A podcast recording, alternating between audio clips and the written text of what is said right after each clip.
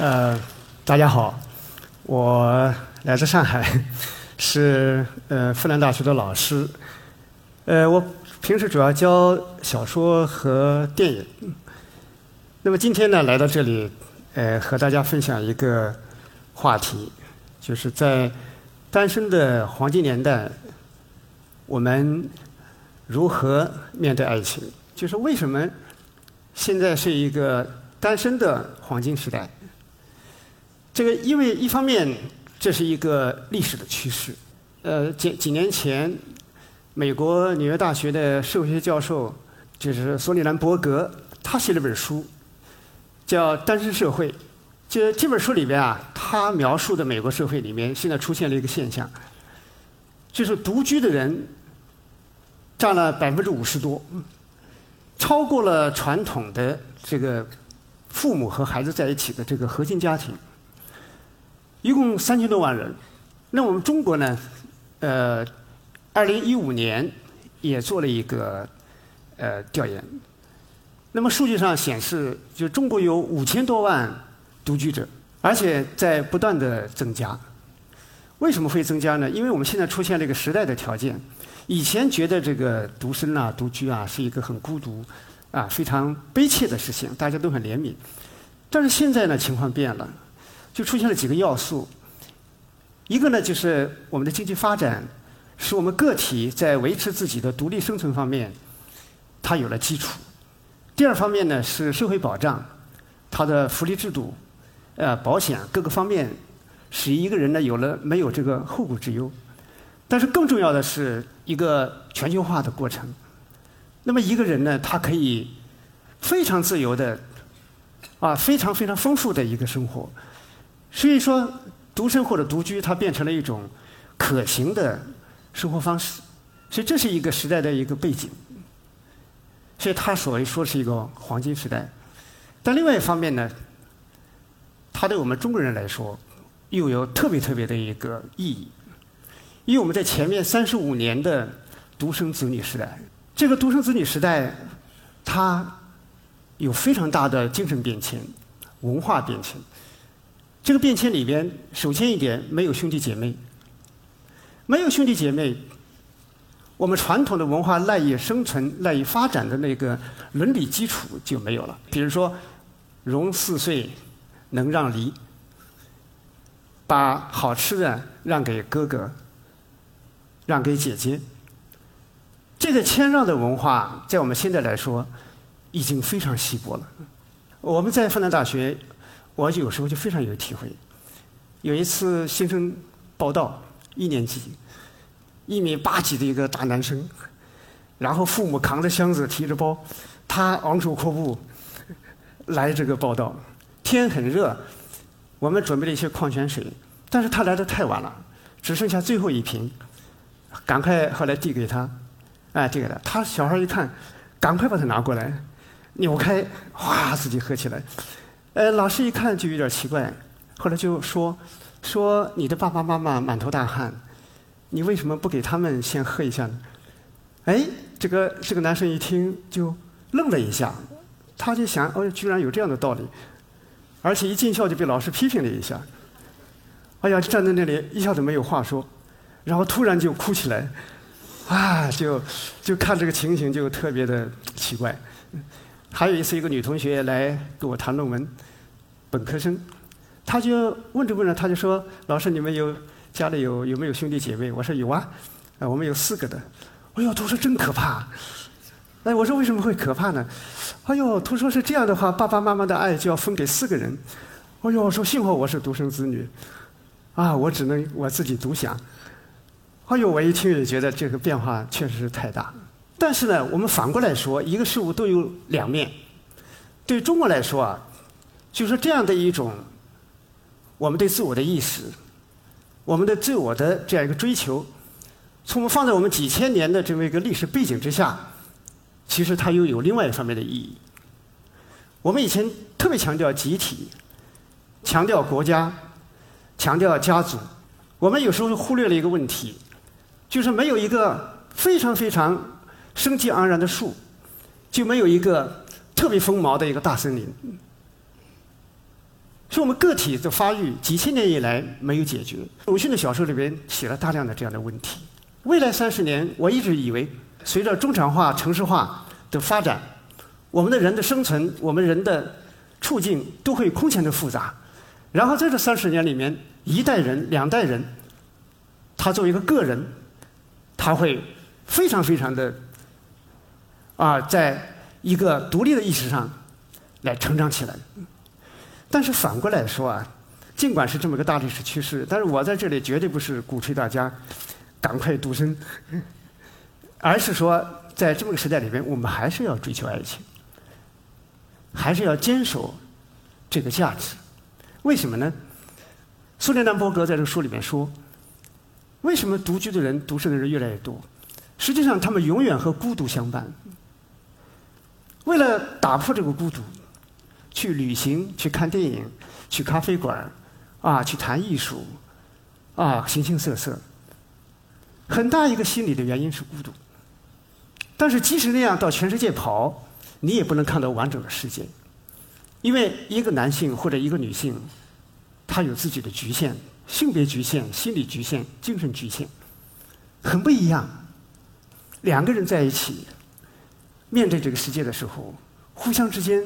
有一个巨大的一个互补性，啊，然后有你一个巨大的一个重新的一个创造，所以这是我为什么说在这个时代还是要追求爱情、相信爱情。但是这个不是一个相信就能解决的，因为这里边他会碰到一些非常非常麻烦的问题。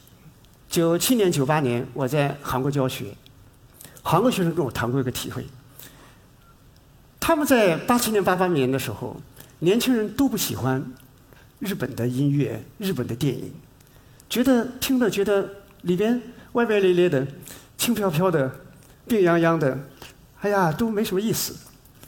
但是到了九七九八年，都喜欢，因为在这十年里边，城市的发展，啊，汽车社会的到来，生存的变化，一下子体会到那里边的孤独、感伤。漂流，从我们来说也是这样，所以我们必须要从文学里边，或者从电影里边去体会一些东西。我们的现实生活里面，人有一个特性，我们总是回避非常难的东西，我们是避繁就简，避难就易，舍远就近，所以你的人的内部的无限的可能性没打开。我们一辈子不知道自己的上限，也不知道自己的下限，不知道自己身上有多多少。可能实现的东西。有些人他一开始上了个好学校，找了个好工作，就把自己限定住了。小说有什么特点呢？就是他把各种可能，就是你往前跨一步、跨两步会遇到什么，把这些可能都打开了。然后人会发生什么变化？所以这就是我们说文学艺术的意义。所以我今天我也想从这个文学的角度来看一看我们未来会面临的。啊，六大难关，或者说六座大山。第一个问题呢，就是我们未来，你敢不敢去爱那个 A 女？什么叫 A 女呢？就是社会学里边把男性分成 A、B、C、D，女性分成 A、B、C、D，在社会生活里边。但是我们今天的恋爱模式和婚姻模式，都是这个男 A 去找那个女 B，男 B 去找那个女 C，啊，男 C 去找女帝。那么这个造成什么情况？造成一个什么后果？就是那个女 A，就我们今天大量的这个，呃，这个三高女，啊，收入高，专业水平高，啊，什么都高，啊，就是嫁不出去。那么还剩下那个男帝这个男帝呢和女 A 呢是见不着的，见了也没用。我我觉得这个可能有一种男性的，就传统社会里边。他对女性的控制意识、支配意识，然后呢，就有一种现代社会发展了，女性成长了。工业革命之后出现的第一批自由女性，就是出门去当了秘书，当了一些小学教员、家庭教师，这是最早出现的一批社会性的女性。原来是没有这个空间的，都是从这个家到那个家，毫无选择。哎，好，所以现在发育到今天，我们出现了几百万、上千万，这么这么多的优秀的女性，但是呢，她们就悬搁在那里了。所以我觉得可能是男性的一个集体下意识、集体无意识，也是集体智慧，就让他们去啊自娱自乐，哎，让他们自生自灭，也不要遗传。但是历史上，就是一个优秀的男人，然后去爱一个优秀的女人，这个在文化的创造力上是特别特别的啊丰富，特别特别的强劲。你比如说，英国著名作家沃尔夫，沃尔夫精神有点问题。有时候会发作一点精神的症状，有平时又是很好，哎，但是她的那个丈夫伦纳德跟她结婚，特别的钦佩她的文学才华，特别能理解她所写的里边的那种英国社会情感生活、社会生活里边的种种种种的那种内在的啊，不管是问题啊，或者他的一个趋势，所以伦纳德充分的认识他的价值。我觉得好的恋爱就是这个特点。一个学生，他如果谈恋爱，我肯定会问他：那个你爱的人，他最重要的、最根本的精神价值、文化价值、社会价值在哪里？你知道吗？哎，就是你要说得出来，他有什么特性？就他跟别人什么地方不一样？是你能说得出来吗？第二点，你能说得出来他现在最难的地方是什么？他要发展。他的这个特性，他这个创造性，他要往前发展。他现在最大的难关在哪里？你知道他的难关，你就不会大事小事分不清，你就在那整天乱七八糟的在那折腾，就不会了。彼此很珍惜，这个不是一个单向的，彼此都要知道。所以我觉得这个是一个最大的问题。所以伦纳德他特别知道这个沃尔夫的价值，所以他他为了让沃尔夫写作的时候充满了自信感，就干脆办了个小印刷室。他所写的东西都把它印成书，比出版社还快。哎，有时候沃尔夫精神不稳定，要要离开，要跑到伦敦去等等。哎呀，他自己那种不辞辛苦的去办陪他，啊，去追求呃，去追寻他，啊，这种。所以你看，沃尔夫写出来那么好的小说，《大路易夫人》啊，啊，到灯塔去啊，没有伦纳德怎么写得出来？所以这是一个特别特别的。感人的一个一对一对夫妻，还有比如说英国呃法国著名的女勇士达维尼尔，从小就喜欢就想往远方，想往远方。最后他确定他最感兴趣的是中国西藏，他要去西藏去看一看，去做研究。结果从西四川进去进不去，被拦住；啊，从云南进去也进不进不去，从青海也进不去。经历了六年，好不容易才混进这个西藏。后来在西藏做了三十多年的这种研究。她的丈夫在巴黎，妻子在外面几十年，默默无闻的支持她，特别不容易。所以，达维尼尔的藏学研究在全世界特别有影响力。这背后就是一个默默的丈夫。所以我们今天的中国男人，其实很少人敢去爱一个特别优秀的女人。是未来女性要发展，如果在这个模式下就普遍的被压制，啊，就陷入一种非常孤独的一个状态。说这是第一个方面。还有，我们在进一步还会碰到另外一个问题，就是我们怎么会不会克服我们爱情中的肌无力？什么叫肌无力呢？一种病，浑身的肌肉萎缩，慢慢越来越没力量。但是我们现在的小说里面写了大量的爱情的肌无力。你看川端康成的《雪国》也是这样，杜拉斯写的《情深如诉》也是这样。一个工人，他爱上了一个爱上了市长的夫人，他一直在追追踪她。夫人也知道，两个人呢就有时候跑到咖啡馆见面，就这么一个过程。但这个过程里边，到最后两个人看起来啊很靠近，很靠近。我们知道人和人的靠近，它很多方面是自己意识不到的。啊，就一步一步的靠近，但是到最后，别人也有一点议论了，也感觉到一点压力了，然后两个人就啊握手，最后一次握手的时候互相说再见再见。每次他们都说再见，但他都知道下次还会见。但是这一次握手说再见再见，那个小说里写互相握着，就像握着一个死尸的手，就知道再也不见了。在我们现实生活里边，就这种随着风一下子飘到的东西太多了。没有这个力量，为什么没有力量呢？因为我们不能百分百。我们现在社会是个流动社会，是一个碎片化的社会。我们看到一个人的时候，绝对没有看到他的完整。我们现在一个村里边，或者最多隔两个村，你能看到他从小在河里游泳，能看到他爬树，啊，能看到他形形色色。所以你看到的人是一个从根儿看起来的人，而我们现在社会看到都是一个片段，突然跑到你面前来一个人，你觉得不错，但这个不错里边，从你内下意识里边，你也没有底。所以我们现在很多爱情都是预先就有一个分别的机制。我们在相爱的时候都是打折的，啊，都是一种在内心深处是保留了一块儿我们的不信任。所以在这种爱情里边，在我们现代社会里边，特别需要一种猛烈的迸发。百分百？为什么百分百？在这种碎片式的相遇里边，在这种凭据里边，你只有百分百才能把自己呈现出来，才能让别人感受到你的整体生命。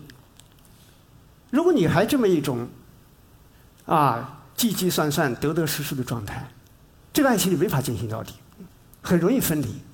这里面有个最大的难关在哪里？就是我们在价值观念上、生命理念上，我们缺乏一个转换。爱上一个人，它意味着什么呢？意味着我们从一个得失的心理、得失的惯性转换到真真假。我们从小就习惯于得失，在幼儿园里老师表扬你好，你就表现得更好，啊，什么什么什么，都是这样这种激励。但是，一旦进入真假就不同了。哪怕人人说我不好，我也要坚持，因为这是我的真。我只有一次生命，我不可能放弃我的生命。这个真是我的生命。爱情本身也是这样，它是一个真假范畴，它不是一个得失范畴，不是靠打分来来这个计算的。所以我们还相不相信一见钟情？在这个背后，能不能拿出自己的全部？我们为什么喜欢《洛丽塔》这个小说？有的人看得很邪门哎呀，那么大个男人跟那么小个女孩啊，如何如何？但是我们知道，我们文化的老根子就是这样的。你看孔子的爸爸，啊，六十二岁看到那个颜真，十八九岁，啊，然后一下子喜欢上，啊，后来生下孔子，给我们生了个天才。你看亨伯特这个男主角，第一眼看上洛丽塔，洛丽塔正在草地上拿着本书看，他远远的看他，哎，远远看他，一下子觉得他跟别的女孩不一样，是他。以以前脑子里那个小仙女早期的幼少年时期的那个恋人的啊那一种最梦幻的一个实现，然后他就一直坚守，啊一战，但是结局有点悲惨，呃，但是我们不管他，有时候一些书啊，看书就是这样，一定要把它看完了，呃，其实那个这段最美好，你就把它留下，那个结局不太好，你就别管它了。另外一个是涉及到女性，就是女性的一个难关。就说你会不会杀死回家的浪子？我们一个人来说，我一直说，就是一个人三十五岁以前要把你该犯的错都犯掉。因为我们现在有一个生物学的规律，我们在生物生命科学研究里边，原来一直以为我们的大脑前叶十八九岁跟着身体的其他部分都一起长好了，后来前几年才发现新的生命科学研究，就是我们人体发育里边就这一块大脑前叶。是发育最晚的，这个地方呢，一直到三十岁、三十一岁才才发育成功。这个地方负责什么呢？它专门负责综合、判断、决断。所以这样一想就很危险，啊，就是我们上大学啊、谈恋爱呀、找工作啊，都是在这个大脑没发育好的情况下 去做的。所以你说这个错乱呐，或者什么什么，都是都是可以都是可以理解的。但是关键是沉淀。就一个人到三十岁、三十一岁，最悲哀的事情就是没有什么选，前面什么试错也没有进行过，他只有那么一个简单的，就是以为长好了也没用，啊，没得选，前面没那么多体会，所以我们说，一个回头的人是一个选择过的人，一个复生了的人，一个新的人。所以你看日本的那个小说《小泉八云》。他写的那个，呃，怪谈，这个小泉八云是个爱尔兰人，后来到美国做记者，后来又到日本去做记者，后来跟一个姓小泉的女人结婚，所以他后来叫小泉八云。这个妻子很好，就是他经常跟小泉八云讲故事，讲日本的民间故事。其中有一个故事呢，是讲一个男人他想草根，他想改变自己的地位，就抛弃了妻子，去一个贵族家里去当那个仆人。他想到那个地方呢，如果有机会的话，可以跟别的人更高的人结婚，这样的话改变自己的社会地位。结果去了以后，没想到还跟那个他的那个贵族的女儿结了婚，变成一个啊贵族的女婿。但是结婚以后，他才发现，人生最温暖、最温暖的东西，不是什么地位啊、金钱呐，啊，最温暖的东西是人和人之间的感情。那个妻子对待他，就像对待一匹骡子，让他整天干活啊、挑水啊、扇扇子啊，居高临下。所以这个男人三年以后决定。离开，再回家，回去以后看到妻子在那里纺线，啊，妻子看到他回来很惊喜，给他啊做饭，给他什么，后来就睡下。第二天早上起来，这个男人一睁眼，发现在一个大废墟里边，妻子也没有了，啊，他特别的惊恐，哎，后来就出去问邻居，邻居说，哎，你走了以后不久，你的妻子就去世了，哦，他才知道。是妻子的鬼魂知道他回来了，还给他回来做了顿饭，给他最后的一个温暖。但是小金发现听到这个故事啊，他觉得跟我们现代的女性不一样，那个是传统的女性。他后来写那个小说的时候，就变成另外一个情况了。这个男人回来了，然后这个妻子给他做饭，给他很温暖。第二天早上一起来，哦，废墟，这个男人就吓一跳，转头一看呢，哎，妻子还在旁边，一头黑发。哦，他就下意识的去一摸，冰凉冰凉，然后这个黑发一抓，下面是个大骷髅，嗯，哦，把他吓坏了，跳起来，啊，跳到哪里，黑发就追到哪里，然后他看一眼，然后浑身就萎缩一遍，最后看来看去，他跑到个柱子那里抱着，哎呀，就站不住了，结果抬头一看，黑发就在头上飘，啊，最后他跑到那个院子里，爬到院子里，这个枯井一看自己已经变成一个骷髅了，死了。这就是我们现在的精神，男女是平等的，你对我怎么样，我也对你怎么样。啊，传统里边，女性是一个男性的救赎之地。我出去浪一次，啊，回来还能还能获得你的原谅，然后我就特别好的一个人，就像余华写《活着》，啊，那个福贵那么乱七八糟，吃喝嫖赌，家珍最后还是啊很温暖的。啊，回来回家来接纳他，最后这个福贵变成这么好的人。所以有时候你读这个小说，觉得特别叹息。这么好的个男人，原来不太好，现在经过一番这样回来这么好了，变好了，相反把他杀死了。我们将来的社会里边，就这样的情况是非常多的。我们现在接不接受回头的回头的人？我们会不会接受一种不是很完整的美，一种很完美的爱？就是完整，但是不等于不完美。有我们以后如果不能接受的话，我们就大量的破碎，所以这也是一个问题。还有一个问题呢，就是我们说在我们的现实生活里边，堕落是不是是不是一种生活方式？爱情里边堕落中有没有有没有爱情？我们不能保证我们的人格、我们的心理随时保持一个平衡，因为社会它对人有强大的冲击。所以这方面呢，在现代社会的体验里边，有时候往往就是在一个堕落的过程里边，我们突然对人产生了怜悯，产生了这种共在感。像日本的小说，就是太宰治写的《韦荣的妻子》，韦荣，法国那么著名的一个抒情诗人，他后来被人诬陷，丢在一个城堡上的。一个地地牢里，这个地牢非常可怕，就是把人放进去五六米深，然后呢，就有时候丢一点食物，丢进去还不是发食物，谁有力气大谁就抢得多，暗无天日，啊，他差点死在里边，后来因为被人援救，被一个有头有脸的人出面说情，把他才救出来，要不然他肯定死在里边。啊，他写的诗就非常的有种感伤性。啊，去年白雪，而今安安在，是对人生的那种珍惜感。但是我们这有时候堕落是为了珍惜，不堕落就珍惜不了。所以这个太宰治这个书里面写的特别好，就一个男人原来年轻的时候那么浪漫，那么喜欢韦荣的诗，所以人家就把他叫做韦荣。就有一天突然跑回家慌慌张张，他跟妻子说：“有人来找我，你赶快说我不在家。”他赶快跑里面躲起来。一会儿是一个酒吧老老板来了，追来了，说你的丈夫太不像话了。这个半年以前来我这里喝酒，拿出一张一万日元的票子，结果说是要找他钱，他说不用找，他以后再来扣账就行。没想到半年以来天天来，都吃了好多了，喝了好多了，结果不付钱。今天跟他催点账，他就生气，他就把我收银台里的钱一把抢过去，就跑了，哎跑了。所以这个，哎呀，他的妻子一听我的丈夫怎么变成这个样子了？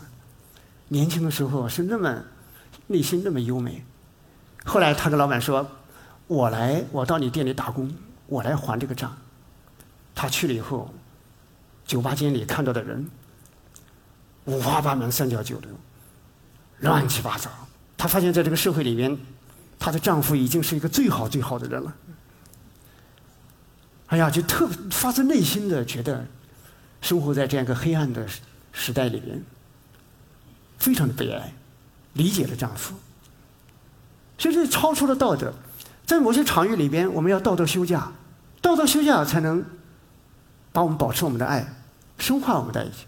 所以这也是我们将来未来的社会里边，我们没有面对新的这么大的转型、文明转型的一个发展，很多人在内心深处他没有准备。中国人在一百多年以来最基本的特征叫什么呢？就是叫没有准备，谁料到国共，谁料到啊这个呃建国四九年以后，那么谁又料到文革？文革之后，文革中间我很有体会，我去插队，大家都不读书，没用。有一个四川大学的教授的女儿在我们那边插队劳动，她喜欢看书，个个都嘲笑她，很孤独。哎，没想到恢复高考，嗯，就哐当一下子人就筛选出来了。啊，然后高考之后上大学，谁想到后面市场经济？谁想到全球化呢？是总是没有准备。我们今天所有发展的趋势都是外来的，都是外部刺激出来的。我们自己的主逻辑、主调一直没有实现，所以这是一个问题。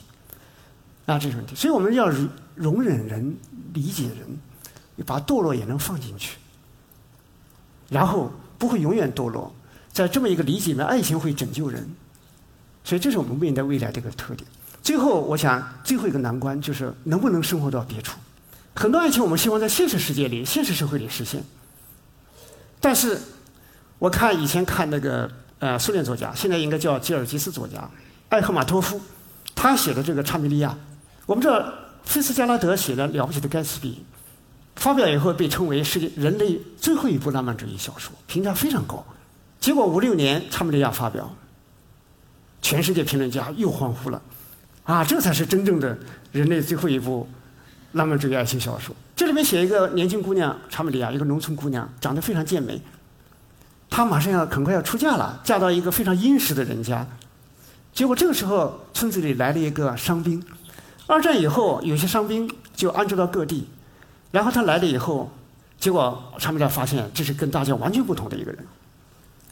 他会在傍晚站在坐在山坡上唱一些歌，又忧伤又忧又遥远，完全不是我们人间就是油盐酱醋的一个范畴。后来集体农庄派他和这个伤兵叫米莎和米莎一起去送粮，到了站粮站以后，往他肩上放粮食，放一袋，他把他扛进去，要过一个五米长的一个跳板。结果那个人恶作剧，看他是个伤兵，故意的嘲笑他。给他放两袋，这个米莎，你看一下子脸上的汗啊，哗就下来了。查米利亚一下子心都提起来，结果米莎一声不吭，他是个伤兵，但是他心里特别骄傲，他就咬着牙齿一步一步的往这个跳板走，一点一点的，哎呀太艰难，最后终于送进去。所以就在那一刻，查米利亚看到了一个东西：我们最高的价值是尊严。自尊，有精神的高贵。后来查米利亚跟他私奔掉了，他们离开了这个地方，因为有这个力量，就确信从零开始能创造一个生活。我们的爱情的要点就是这里，它不是一个哦，爱情不是个银行，啊，你看他有才华，这么古老的个手艺，乡村社会遗传过来的，那么古远，啊，如果说这个说很好很好，我要看，另外一个说一点意思没有，赶快走，这就不行了。所以说。查米利亚和米莎两个人去哪里不知道，但是呢，世界就在自己的爱情里边。所以我们今天特别需要这么一种状态。我们下面是一个创新的时代，模仿的时代过去了，所以爱情本身就是一个强大的推动力。从零开始，从无到有，我们整个社会就会焕发出无限的青春的力量。所以我在日本的时候，逛书店最喜欢看那个二手书店，他的书店分类比较细，所以你看他那个二手书店的老板，他喜欢文学才开这个文学二手书店，来的人都是喜欢文学的。都是同同样的心情，一个世界。啊，他老板自己挣不了多少钱，也很高兴，那个眼神啊，特别的温润。这就是活着。我回国以后，其实我这个感受就比较差。所以我们说，爱情里边有一种共同的眼神所以我也相信，我们所有的人，在未来的世界里、未来的时间里边，我们要坚信爱情。爱情给我们创造很非常多的宝贵的新的生活，一种跟前人不同的生活。到我们在爱情的领域里边，它会推动我们去做出巨大的改变。所以我们说，我们今天既然是既是一个单身的黄金时代，但是我们还是要勇敢的去追求爱情。好，谢谢大家。